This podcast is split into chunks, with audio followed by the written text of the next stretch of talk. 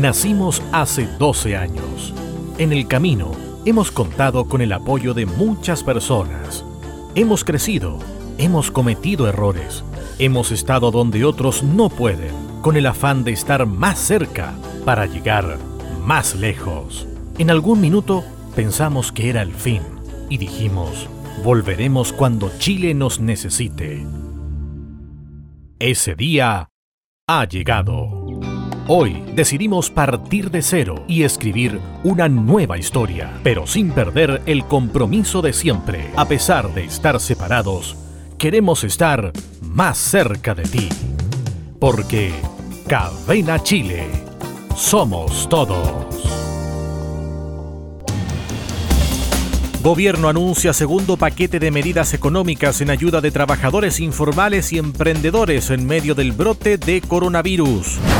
Chile supera las mil personas recuperadas por COVID-19 y los fallecidos llegan a los 48 en una jornada marcada por la salida de Rosa Ollarse como Seremi de Salud en la región metropolitana. El número de contagios en el mundo alcanza al millón quinientos. En un fallo histórico, la Corte Suprema duplica multas a tres cadenas de supermercados por colusión de pollos. Organizaciones de consumidores aplauden el dictamen. El Hotel O'Higgins de Viña del Mar comenzará a funcionar la próxima semana como recinto sanitario por el coronavirus. En el mundo, Bernie Sanders suspende su campaña a la presidencia de Estados Unidos y deja vía libre a Joe Biden para ser el rival de Donald Trump. Y en el deporte, jugadores del Real Madrid bajarán en un 10% su sueldo anual por crisis del COVID-19, mientras que Rapa Nui se ofrece a recibir los partidos del Campeonato Nacional de Fútbol para informarse de lo que acontece en su entorno, para generar opinión, para saber lo que pasa en cada momento y en cada lugar. Cadena de Noticias, el informativo de Cadena Chile, con lo que fue, es y será noticia. Cadena de Noticias, con lo que usted debe saber.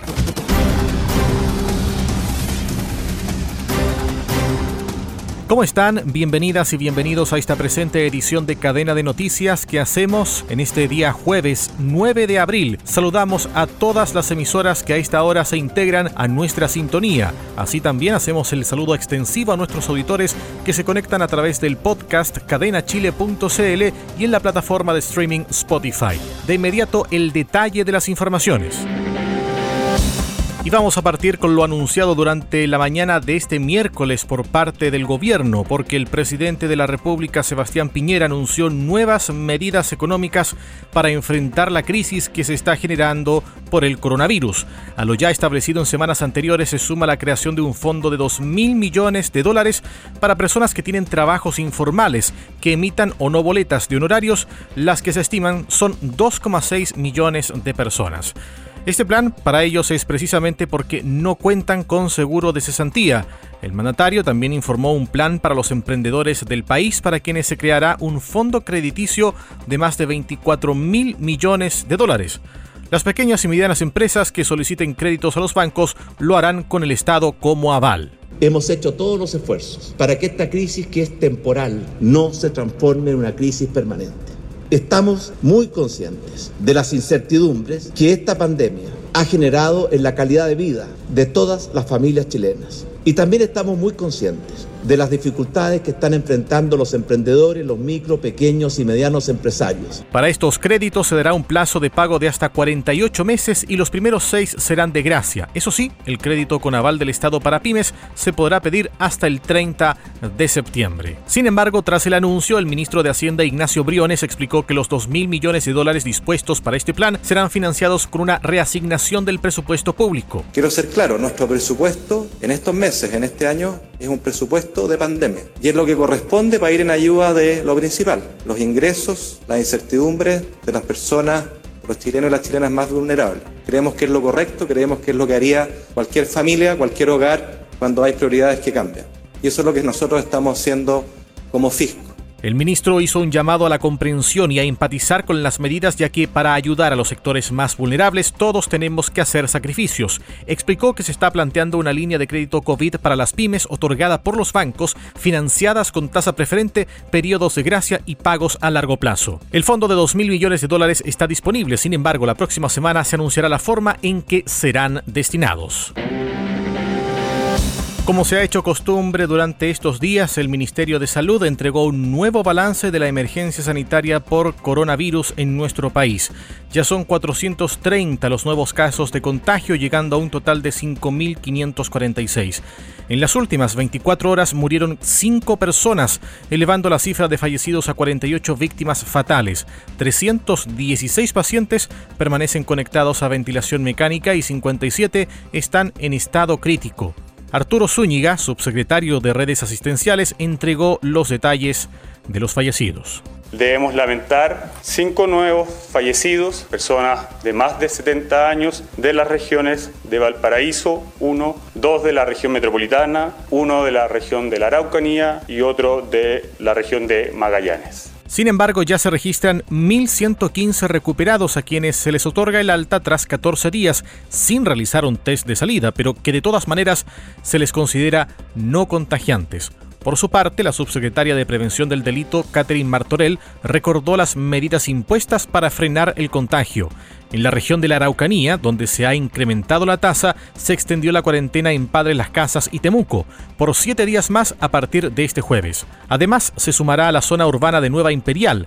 También se renovó la cuarentena y cordón sanitario desde el 8 al 15 de abril para la comuna de Punta Arenas en la región de Magallanes. Y ya desde este miércoles es obligatorio el uso de mascarillas en todo transporte público. La ahora ex Seremi de Salud de la región metropolitana, Rosa Ollarse, cuestionó al gobierno luego que le pidieran la renuncia a su cargo mientras se encontraba realizando una cuarentena preventiva. La información fue confirmada por la subsecretaria de Salud Pública Paula Daza después de que el diputado Andrés Celis denunciara que la renuncia fue solicitada por teléfono, mientras la ex Seremi estaba realizando su cuarentena preventiva tras haber estado en contacto con una persona que dio positivo. En conversación con el matinal De Canal 13, Ollarse aseguró que no merecía ese trato. Jamás me imaginé que iba a ocurrir así porque la verdad la cosa que tal como lo dije anteriormente, eh, la autoridad sanitaria tiene un rol, tiene un, código sanitario que la obliga a, ejercer y actuar en los momentos oportunos y precisos. Y bueno, eso es lo que hicimos desde un comienzo y creo que después se fueron sumando el resto, así yo creo que eh, si estas acciones no se hubieran hecho inicialmente como se hicieron, creo que también habría tenido un efecto diferente como está la situación hoy día. Así que lo digo responsablemente. Tras su salida de la Seremi de Salud, Ollarse indicó que le informaron que, cita, podría elegir el cargo que yo quisiera. Di tres nombres y ninguno era posible. Después me ofrecieron otro cargo que era ir a acompañar en otra cartera un tema de trabajo, pero creo que una persona como yo, que me he sacado, como se dice, la mugre por la gente, no merecía este trato. Cierre de cita. No obstante, añadió que el ministro de Salud Jaime Mañalich la llamó durante la jornada para ofrecerle que trabaje en su gabinete. Sin embargo, Ollarse mencionó que lo voy a analizar y pensar, porque no es una decisión que la voy a tomar en este minuto porque yo estaba en un cargo político. Palabras de la ex Seremi de Salud de la región metropolitana, Rosa Ollarse, luego que le pidieran la renuncia a su cargo. Cadena de noticias, con lo que usted debe saber. Y esta es una información que se la habíamos adelantado en los titulares. La justicia aumentó las multas para las tres cadenas de supermercados por la colusión en los precios de los pollos revelada el año 2019. Inicialmente la cifra era de 13.947 unidades tributarias y ahora deberán pagar 29.568, es decir, 21.000 millones de dólares. Las empresas cuestionadas son SMU, controladora de Unimark, Cencosud, que maneja Jumbo y Santa Isabel, y Walmart, controladora de Líder. Cabe recordar que los tres principales productores de pollos, que ya se había coludido en sus ventas a canales minoristas, habrían inducido a las cadenas de supermercados a ser partícipes de la regla de fijación del precio a público final. Esto con el fin de evitar que el resto de los productores de pollos vendiesen al comercio minorista a precios menores que los del cartel. Los supermercados sabían que las otras cadenas también participaban en el negocio y exigieron a los productores de pollo que las otras cadenas respetasen dicho acuerdo. En la acusación se acogieron parte de los reclamos interpuestos por ODECU y CONADECUS, organizaciones que acusaron conductas contrarias a la libre competencia. Al respecto, el presidente de la Organización de Consumidores y Usuarios, ODECU, Stefan Larenas, valoró el dictamen entregado por la Corte Suprema y señaló la posibilidad de compensaciones para los usuarios afectados por dicha colusión. Para indemnizar es el camino tradicional de hacer una acción colectiva y llevarla a un tribunal civil. El otro camino es un procedimiento voluntario colectivo. El procedimiento voluntario colectivo tiene el problema de que es voluntario, es decir, que para esto tienen que estar las empresas de acuerdo. Pero es más ágil, puede demorarse un año, un año y medio. Sin embargo, el otro procedimiento, que es el del tribunal, ese es mucho más largo como todos sabemos. Entre los actores multados figura la empresa Walmart Chile, controladora de los supermercados líder, quien a través de un comunicado señaló que desde nuestra llegada al país hace 10 años hemos cumplido con la normativa de libre competencia e implementado un acucioso programa de cumplimiento para evitar la reiteración de las conductas del pasado. La compañía es enfática en señalar que los hechos son de muy antigua data y que desde su llegada a Chile implementó una estricta política de cumplimiento y ética para evitar la reiteración de las conductas mencionadas en el fallo. No obstante, Walmart Chile asegura que va a hacer todo cuanto esté en sus manos para reforzar ese programa, pues tiene un compromiso intransable con el respeto a la libre competencia. Por su parte, la Cámara Nacional de Comercio, a través de una declaración pública, condenó tajantemente este tipo de actos que afectan la libre competencia y el bienestar de los consumidores y anunció que pedirá antecedentes a las firmas involucradas. La empresa nacional de petróleo CENAP pronosticó que el precio de todos los combustibles a partir de este jueves bajará 6 pesos por litro. Dicha caída afectará a las bencinas de 93 y 97 octanos, al diésel y al gas licuado natural por igual, indicó la estatal. Según explicó la empresa, a esta conclusión se llegó considerando la regla de precio paridad de importación, el mecanismo de estabilización de precios de combustibles MEPCO, el Fondo de Estabilización de Precios del Petróleo FEP y los mecanismos establecidos por la autoridad, el cálculo del precio de paridad de importación para esta semana. Con esto se agudiza aún más la marcada baja de precios experimentada la semana pasada, en que la benzina, recordemos, de 97 octanos, dio una caída de 25,3 pesos por litro y la de 97 octanos una de 18,5 pesos por litro. A su vez, el diésel bajó 6 pesos y el gas licuado de petróleo en 6,1 pesos. Con un punto de vista independiente y plural, esto es Cadena de Noticias. Y a esta hora en Cadena de Noticias conocemos la información de las regiones junto a Jorge Figueroa. Muchas gracias Nicolai. Estas son las noticias regionales en Cadena Chile. En el norte. Una joven de 18 años tuvo su bebé de urgencia tras dar positivo a COVID-19. El embarazo era de 35 semanas aproximadamente y fue realizado vía cesárea. La información fue confirmada por el intendente Antofagasta, Edgar Blanco, quien aclaró que a la fecha no se ha comprobado que el virus haya traspasado a la bebé. Pese a ello, la recién nacida está en aislamiento en un recinto médico de la ciudad y en cinco días se realizará el examen de contraste para descartar o confirmar la presencia del virus el Ministerio de Salud tomó el control de la primera clínica privada en el país en medio de la pandemia del COVID-19. Según indicó el subsecretario de redes asistenciales Arturo Zúñiga, se trata de la clínica Elqui, ubicada en La Serena. Zúñiga detalló que se nombró no solo un delegado de la parte médica, sino también un delegado de la parte administrativa con el objetivo de vigilar y rechequear que se cumplan con los protocolos del Ministerio de Salud. De acuerdo a lo explicado por el MinSal, el administrador nombrado por el gobierno pasa a ser director y gerente del recinto. En el centro. Desde el próximo 13 de abril comenzará a funcionar el Hotel O'Higgins en Viña del Mar como residencia sanitaria para recibir a pacientes que deban hacer cuarentena por el COVID-19 y que hayan sido derivados desde un centro de salud. El Ceremi Francisco Álvarez explicó que este tipo de medidas buscan evitar el contagio del virus y es el resultado de un trabajo en conjunto entre el mundo público y privado para disponer en el recinto que, según dijo, es uno de los más grandes del país nosotros como Ceremi de Salud de la región de Valparaíso estamos inspeccionando todas las posibles residencias sanitarias de la región. Sin duda esta va a ser una de las primeras que va a estar funcionando, pero también yo creo que una de las más grandes, no tan solo a nivel regional, sino que también a nivel nacional. El hotel tiene una capacidad máxima de 322 camas para atender a pacientes durante la pandemia. Recordemos que durante el último festival de Viña, el hotel fue atacado por manifestantes y tuvo que cerrar sus puertas de manera definitiva. En el sur.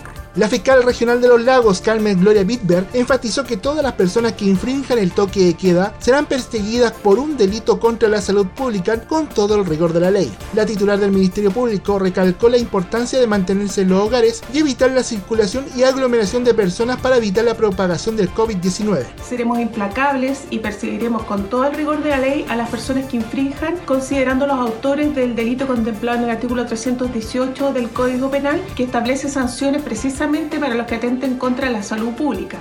En este marco, Carmen Gloria Bittner reiteró que debido al estado de excepción en el que se encuentra el país por la contingencia sanitaria, las personas que infrinjan las medidas dispuestas por la autoridad serán perseguidas no por una falta, sino por atentar contra la salud pública, por lo que la Fiscalía será implacable en dicha persecución.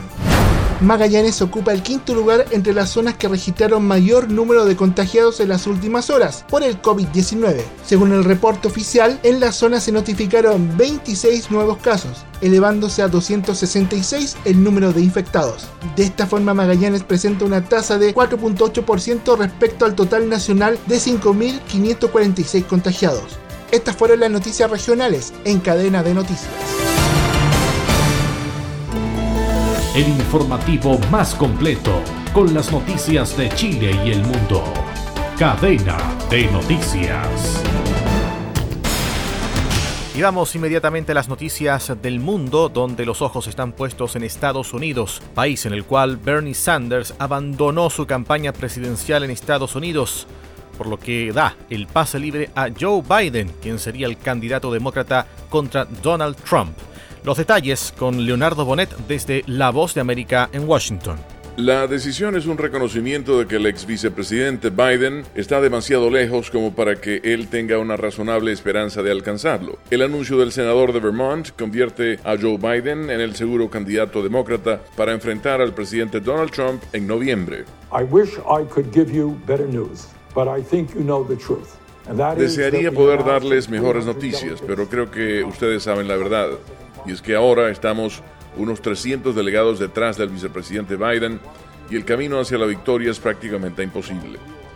Así que aunque estamos ganando la batalla ideológica y estamos ganando el apoyo de tantos jóvenes y trabajadores en todo el país, he concluido que esta batalla por la nominación demócrata no tendrá éxito, razón por la que estoy hoy anunciando la suspensión de mi campaña. Inicialmente, Sanders superó las altas expectativas sobre su capacidad para recrear la magia de su candidatura presidencial de 2016 e incluso superó un ataque al corazón en octubre pasado. Sin embargo, no pudo convertir el apoyo inquebrantable de los progresistas en un camino viable para la nominación en medio de los temores de la llamada elegibilidad, alimentados por preguntas sobre si su ideología socialdemócrata sería aceptable para los votantes en las elecciones generales. Leonardo Bonet, Voz de América, Washington. Y nos vamos a la información deportiva que llega desde España porque el Real Madrid hizo oficial durante este miércoles la bajada de sueldos que llevaba días negociando y que afecta a los jugadores de las primeras plantillas de fútbol y baloncesto y a los principales ejecutivos de las distintas direcciones del club. El recorte salarial, según el club, a través de una cita recogida por el diario La Vanguardia, supone una importante medida de ahorro. Dicha reducción será del 10% de la ficha anual si se puede completar la temporada. Según fuentes del cuadro merengue, el acuerdo se ha logrado por la buena relación existente entre Florentino Pérez y Sergio Ramos. El acuerdo permite que no se toque el sueldo al resto de trabajadores de la entidad, lo que ha concitado el elogio del comité de empresa que ha calificado el pacto de responsable y modélico. El Madrid cuenta con unos 500 empleados directos y otros 300 indirectos. De esta manera, el cuadro madridista evita la regulación de empleo, según la ley española, que se ha realizado con otros clubes, como por ejemplo el Barcelona, el Atlético, el Español o se ha anunciado también hacia el Sevilla. La masa salarial de la plantilla de fútbol del Madrid alcanza esta temporada los 283 millones de euros. Y de Europa nos vamos a la Polinesia, especialmente en territorio nacional. Nos referimos a Isla de Pascua o Rapa Nui, donde una particular idea surgió desde la isla, mientras en el resto del territorio el coronavirus está impidiendo la realización del Campeonato Nacional de Fútbol. El alcalde de la localidad, Pedro Edmunds, aseguró a Radio Bio, Bio que la isla está en condiciones de recibir a los equipos profesionales de primera y segunda división para completar el calendario anual dijo que Rapa Nui es una muy buena alternativa y podríamos trabajar esta posibilidad que se haga aquí. Y aquí están todas las condiciones. Sobre un lugar para que se jueguen los partidos, el alcalde Edmunds señaló que tenemos un estadio en muy buenas condiciones, sin uso en este momento. Rapa Nui está en condiciones de recibir a los equipos profesionales de primera y segunda división para completar eh, el calendario eh, anual. Considero que Rapa Nui es una muy buena alternativa y podríamos entonces trabajar esta, esta posibilidad que se haga aquí en Rapa Están dadas todas las condiciones, tenemos una cancha de pasto sintético iluminada, así que puede, puede trabajar tranquilo. Estamos bien como para trabajar Rapa Nui como una alternativa para el fútbol profesional. Sobre la transmisión de los partidos, Edmunds indicó que estamos en condiciones de albergar incluso al CDF con diferentes ángulos. La cancha es especial, está construida frente a dos sitios ancestrales con dos moais, sería muy bonito. La conectividad de la isla es buena y si es necesario ampliarla, no tenemos problemas en hacerlo. Cabe mencionar que en Rapa Nui se registraron al menos dos contagios por COVID-19, pero las medidas de toque de queda fueron levantadas luego de que se decretara que el brote en la isla estaba controlado. Cadena de noticias, con lo que usted debe saber. Momento de revisar el informe y pronóstico del tiempo proporcionado por la Dirección Meteorológica de Chile. Partimos en la puerta norte del país, en Arica, donde presentará nubosidad parcial variando despejado con extremas de 20 y 26 grados. Iquique, cielo nublado variando nubosidad parcial, mínima de 20, máxima de 26 grados. Antofagasta, Nubosidad parcial variando a despejado con extremas de 17 y 23 grados. Para Copiapó se espera nubosidad parcial variando a despejado con extremas de 14 y 25 grados.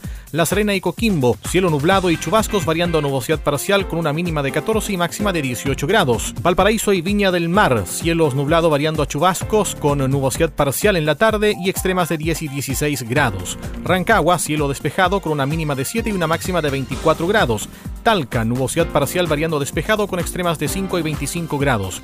Chillán, nubosidad parcial variando despejado con una mínima de 6 y una máxima de 24 grados. Concepción, cielos con nubosidad parcial variando a nublado con una mínima de 7 y una máxima de 14 grados. Temuco, nubosidad parcial variando despejado con extremas de 1 y 21 grados. Valdivia, cielo nublado variando a nubosidad parcial con una mínima de 1 y una máxima de 18 grados. Puerto Montt, cielo nublado variando a nubosidad parcial con extremas de 4 y 18 grados. Para Coyhaique se espera cielo despejado con una mínima de 2 grados y una máxima de 19 grados centígrados. Para Punta Arenas, cielos con nubosidad parcial y una mínima de 10 y una máxima que alcanzará los 17 grados. Isla de Pascua, nublado y chubascos con extremas de 21 y 24 grados. Archipiélago de Juan Fernández, nubosidad parcial con extremas de 16 y 19 grados.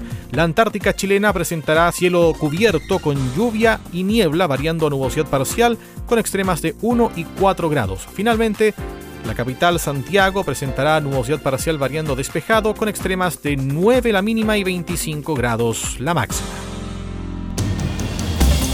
Gobierno anuncia segundo paquete de medidas económicas en ayuda de trabajadores informales y emprendedores en medio del brote de coronavirus.